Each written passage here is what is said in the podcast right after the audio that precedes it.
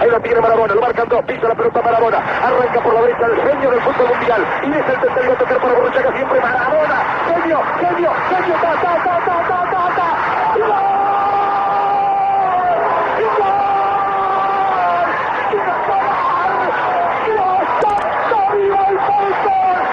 ¡Gol!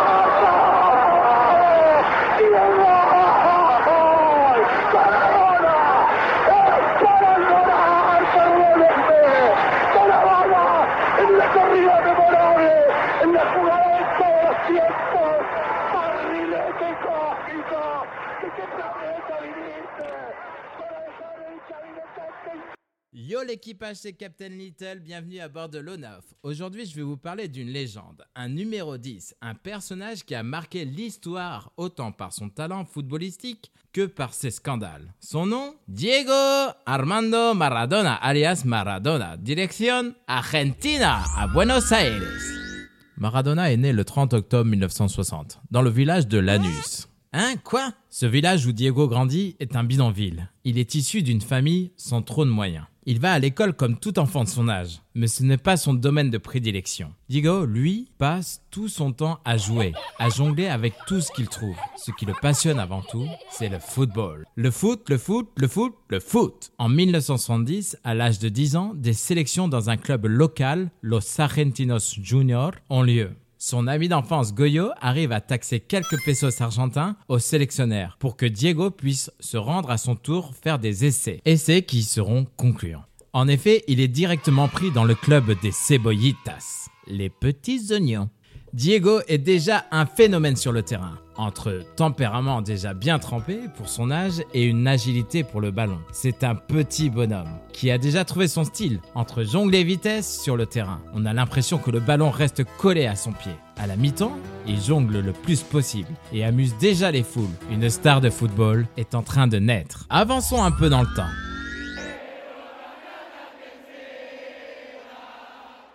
Ça y est, le jeune Diego est prêt à rentrer. Il se tient à côté du quatrième arbitre. Il va pouvoir faire ses débuts en professionnel sous les couleurs des Argentinos Juniors. Sa carrière est lancée En 1976, c'est le grand jour. L'espoir argentin, multiple champion en junior avec les Chebolitas, est lancé dans le grand bain. Ses débuts sont prometteurs et ses cinq saisons au club ne laisseront personne indifférent puisqu'il devient rapidement une légende de l'équipe. Maradona chez les Argentinos Juniors, c'est 116 buts pour 166 matchs. Rien que ça.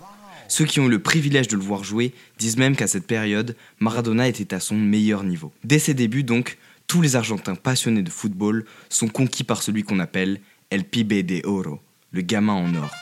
Tous, sauf un, César Luis Menotti, le sélectionneur argentin de l'époque, qui décidera de ne pas le retenir pour la Coupe du Monde de 1978 en Argentine, le jugeant trop jeune et trop immature. En 1981, c'est l'heure du départ pour Diego. Sans grande surprise, les deux meilleurs clubs argentins sont à la lutte pour l'attirer. Boca Juniors d'un côté et River Plate de l'autre. Notre Diego n'aura pourtant aucun mal à se décider, étant fan du Boca. Il signe donc chez les Bleus et Jaunes, alors même que River lui proposait un salaire deux fois supérieur. Il ne restera qu'une saison, mais celle-ci fut magique. 28 buts en 40 matchs, un titre de champion et une humiliation du rival River Plate 3-0 où il met deux buts. Un an après son transfert à Boca, c'est direction l'Europe et le Grand Barça pour Maradona. Là-bas, c'est la passion, les passes, les roulettes, les sombreros et les trophées. Mais aussi la fête, la danse, la drogue et l'alcool. Ces deux faces vont parfaitement résumer le passage de Diego au Barça, qui laissera une trace en demi-teinte. Une Coupe du Roi remportée, des sorties en boîte de nuit, une Coupe de la Ligue espagnole, la découverte de la cocaïne, pourtant 38 buts en 58 matchs, et un titre de meilleur joueur en 1983. En prime, une grosse blessure et pour se venger, une des plus grosses bagarres provoquées en finale de Coupe du Roi en 1984. Malgré ce passage contrasté, Diego aura fait rêver les stades d'Espagne, allant même jusqu'à faire applaudir le Santiago Bernabéu, stade mythique du rival, le Real Madrid. Le prochain arrêt du gamin en or est en Italie, au Napoli.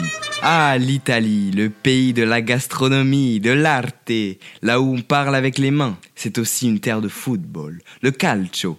La preuve, le club italien débourse 9 millions de dollars pour le faire venir, un record à l'époque, et il est accueilli par pas moins de 70 000 spectateurs dans le stade San Paolo aujourd'hui baptisé à son nom Diego Armando Maradona. Le mariage entre Naples et Maradona est aussi improbable que délicieux. Improbable, puisqu'à l'arrivée du crack d'un mètre 67, les Napolitains patinent dans le ventre mou du championnat. Délicieux, puisque seulement deux saisons plus tard, il permet à Naples de remporter son premier championnat d'Italie, juste devant la Juve de Platini, ainsi qu'une Coupe d'Italie. Et rebelote en 1990, un titre de champion et cette fois-ci une super coupe d'Italie. Diego amènera même gli Azzurri sur le toit de l'Europe en 1989 en gagnant la Coupe de l'UEF. Maradona est vraiment adulé à Naples et dans le monde. Ce sont ses années de gloire. Ce qui explique cette célébrité exceptionnelle, c'est notamment un événement qui s'est produit avant ses exploits napolitains. C'est la Coupe du Monde 1986. Bienvenido a la Copa del Mundo en México À 25 ans, Diego entre dans la meilleure phase de sa carrière. Il est désigné capitaine de l'Argentine pour la Coupe du Monde. Le début de la compétition se déroule à merveille. Arrivé au quart de finale, l'Albi Céleste est opposé aux Anglais. Ce match est tout simplement mythique, historique, légendaire, tout ce que vous voulez. Il l'est pour deux raisons, ou plutôt deux buts, tous deux provoqués par le seul et l'unique Diego Maradona. Et on appelle respectivement ces buts la main de Dieu et le but du siècle. La superstar du football qu'il était est devenue une divinité du football. La suite est simple. L'Argentine remporte la deuxième Coupe du Monde de son histoire. Franchement, comment le dénouement aurait pu être différent? Petit bond dans le futur, l'après-Naples, la fiesta, ou plutôt Diego ha estado de fiesta demasiado, soit la descente aux enfers de Dios. Maintenant, je vais vous parler d'une partie un peu obscure de Diego Maradona. C'est une descente aux enfers. La folie des années 90 vont faire basculer Maradona vers une addiction pas ouf du tout.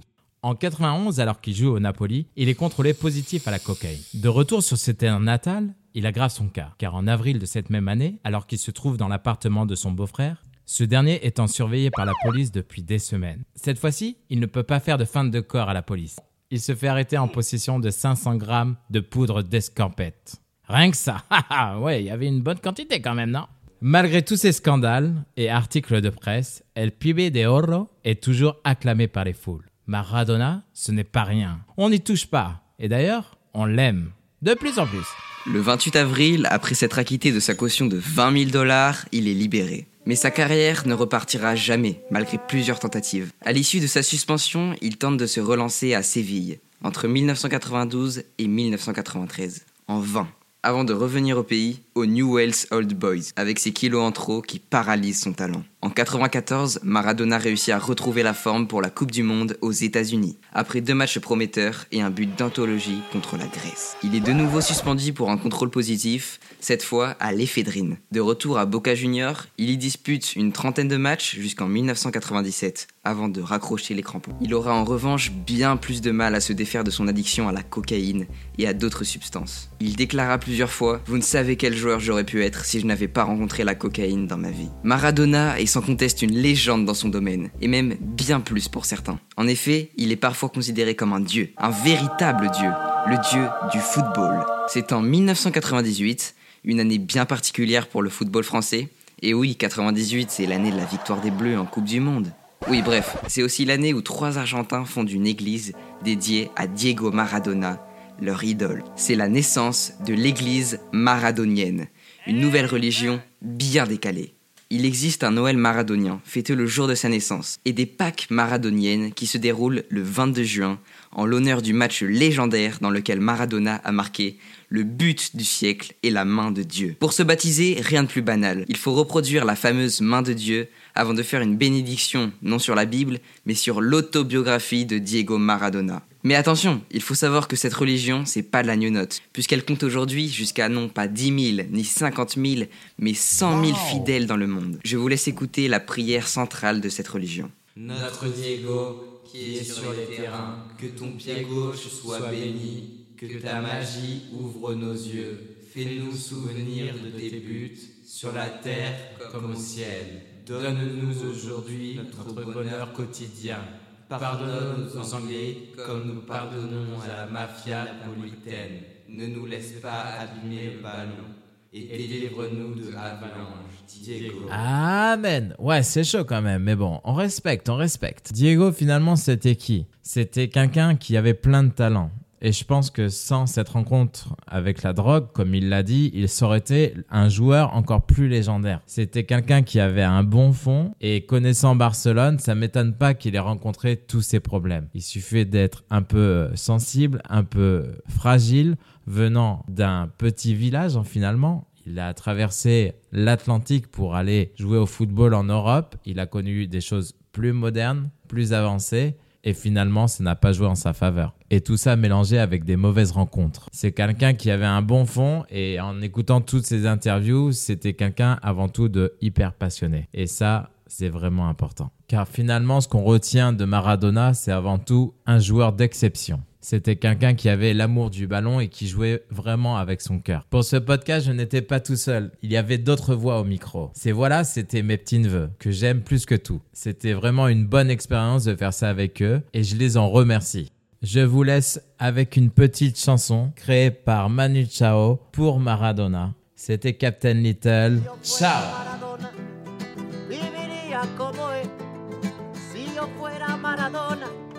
frente a cualquier portería. Si yo fuera Maradona, nunca me equivocaría. Si yo fuera Maradona, perdido cualquier lugar. La vida es una tómbola, de noche y de día. La vida es una tómbola, y arriba y arriba. La vida es una tómbola, de noche y de día. La vida es una tómbola y arriba y arriba. Si yo fuera Maradona, viviría como él. Mil cohetes, mil amigos, lo que venga mil por cien. Si yo fuera Maradona, saldría a Mondiovisión para gritarles a la FIFA que ellos son el gran ladrón. La vida es una tómbola, de noche y de día. La vida es una tómbola y arriba y arriba. La vida es una tómbola, de noche y de día. La vida es una tómbola, y arriba y arriba. Toda tuya, nene, suéltala, toma. Dale, toca bola. Ahí te va, síguela.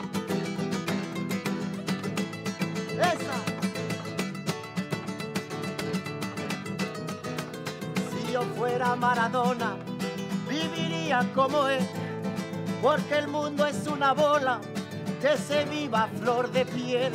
Si yo fuera Maradona y un partido que gana, si yo fuera Maradona y una mano en el altar, la vida es una tómbola de noche.